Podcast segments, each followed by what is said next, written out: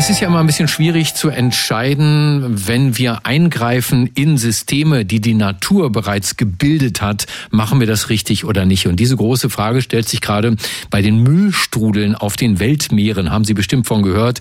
Der berühmteste, der große pazifische Müllstrudel. Angeblich schwimmen dort, strudeln dort 80.000 Tonnen Plastikmüll, also von allen möglichen Kontinenten. Äh, und das ist ja eigentlich nicht gut für die Fische, denn die können das verschlucken schlucken, können daran sterben. Äh, Mikroplastik geht dann wiederum in unseren Organismus, wenn diese Fische gefangen und gegessen werden. Ähm, jetzt gibt es verschiedene Organisationen, die wollen diese Müllstrudel am liebsten ernten, also Müll ernten. Aber jetzt haben andere wiederum festgestellt, da leben mittlerweile ganze Ökosysteme drin. Und wie eine Studie das ganze Thema angeht, das hören wir von einem, der sich diese Studie genau angeschaut hat. Er ist Mitglied des Komitees des IG Nobelpreises für kuriose wissenschaftliche Forschungen, Vorsitzender der Deutschen Dracula-Gesellschaft und der bekannteste Kriminalbiologe der Welt. Dr. Marc Benecke, live auf Radio 1, die Profis. Ja, einen hoffentlich müllfreien guten Morgen wünsche ich dir, lieber Marc. Ja, Gurgel, Platsch, ja, es ist relativ müllfrei hier. ja, sag mal, also die äh, US-amerikanische Georgetown University, äh, da hat ein Forscherteam sich Gedanken gemacht um die Ökosysteme auf dem Meeresmüll. Was haben die gesagt?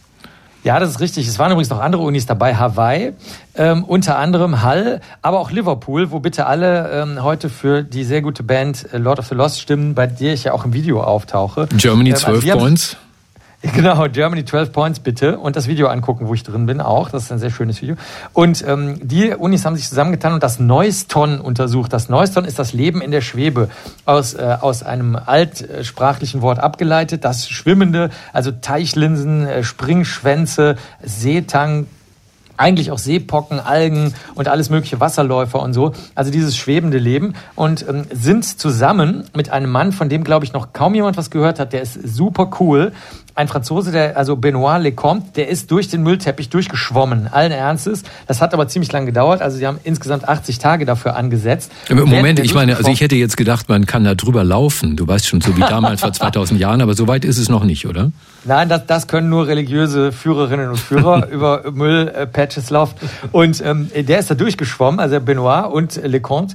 Und das Begleitboot äh, hatte dann auch, wie das früher auch bei so Expeditionen üblich war, auch ein paar Wissenschaftlerinnen und Wissenschaftler dabei dabei. Und die haben täglich dann mit bestimmten Netzen, haben die äh, nicht nur den Müll rausgezogen, guckt, wie viel Müll da drin ist, haben das aber auch berechnet durch eine Simulation noch zusätzlich, wie die Dichte von dem Müll jeweils ist oder von dem Plastikmaterial und ähm, haben dann, äh, da, anstatt das einzufrieren und in Alkohol zu tun, was frühere ähm, Expeditionen davor getan haben, also letztes Jahr hat das jemand gemacht, weil die so zerbrechlich sind, diese winzig kleinen, futzig kleinen Schwebeorganismen, haben sie die direkt vor Ort bestimmt. Ich habe mir das angeguckt auf den Originalfotos. Das ist eine Arbeit aus der Hölle, wirklich. Also da muss man winzig kleinstes Material ab einem halben Millimeter Größe haben sie es gezählt und angeguckt und haben geschaut, was das ist und wo es genau lebt. Also eher außerhalb des Patches, da wo der Patch nicht so dicht ist, oder innen drin, mitten im, im Kern des Müllstrudels.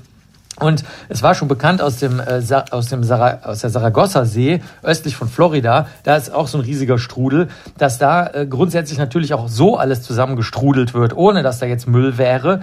Zum Beispiel, da gibt's die Braunalge, die heißt sogar so, Sarag Saragassum, ist sie benannt nach dieser Saragossa-See.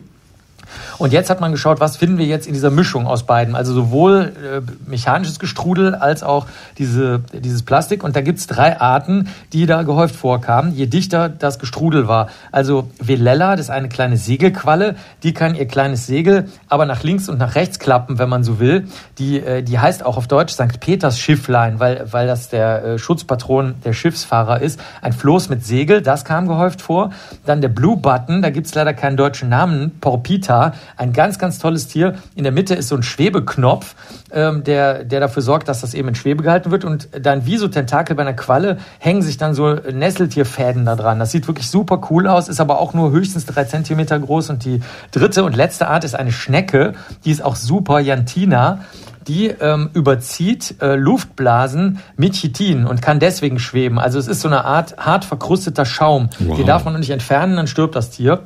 Damit schweben die da rum. Und diese drei Arten, die sind gehäuft vorhanden. Und das ist schon lange bekannt, weil die, die älteren Hörerinnen und Hörer werden sich erinnern, 1999 wurde die Bohrinsel Brent Spa versenkt. Und da hat man vor, oder sollte versenkt werden. Und da gab es ein Riesendrama. Dann hat Greenpeace gesagt, das soll man nicht machen. Und da hat man auch schon erkannt, die Koralle Lophelia, eine, eine äh, noch nicht ganz geschützte, aber gefährdete Art, ähm, hat sich da auch an den Beinen von dieser Bohrinsel breit gemacht. Und da wurde dann schon äh, sehr früh erkannt, vielleicht ist es besser, wir lassen die stehen oder versenken die zugunsten der Tiere, dann können die sich da dran kleben. Also genau da sind wir heute jetzt wieder ähm, es ist so, dass es nicht nur Nachteile gibt, die von dir genannten, Mikroplastik und alles andere, sondern es gibt auch Vorteile, weil da, wo Schaum und Algen und neuerdings jetzt eben auch Plastikmüll im Anthropozän schweben, da können einige, ein paar Tiere, können sich da auch besser ähm, vermehren und aufhalten. Und haben wir eine Meinung dazu, ob wir den Müll besser rausholen oder besser das Ökosystem da wachsen lassen, lieber Marc, oder überlassen wir das den Experten?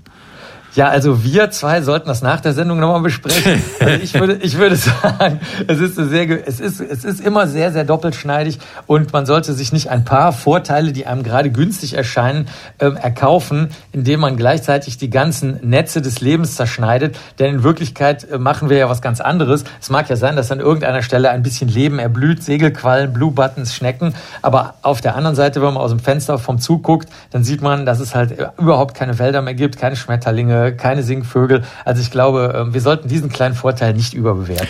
Sehr schön. Vielen Dank. Das war Dr. Marc Benecke, live auf Radio 1, die Profis.